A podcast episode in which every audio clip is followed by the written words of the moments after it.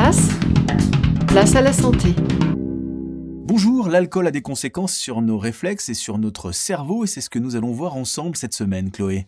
Oui, Grégoire, concernant les réflexes, une personne qui a trop bu peut à la fois être dans l'incapacité de conduire, ça tout le monde le sait, ou même de tenir debout dans les cas les plus extrêmes.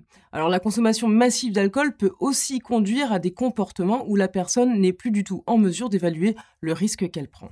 Et ça conduit au coma éthylique, c'est quoi le coma éthylique? Eh bien, c'est comme être anesthésié et être profondément inconscient. Une personne dans cet état peut risquer de s'étouffer, c'est très dangereux. Et pourquoi ça? Eh bien parce qu'il lui est impossible de se réveiller et d'avaler sa salive correctement. Du coup, le coma éthylique est une urgence et si vous voyez quelqu'un dans cette situation, il faut absolument appeler les secours, les pompiers par exemple. Merci Chloé, vous pouvez retrouver l'ensemble de nos chroniques sur tous nos réseaux. À bientôt.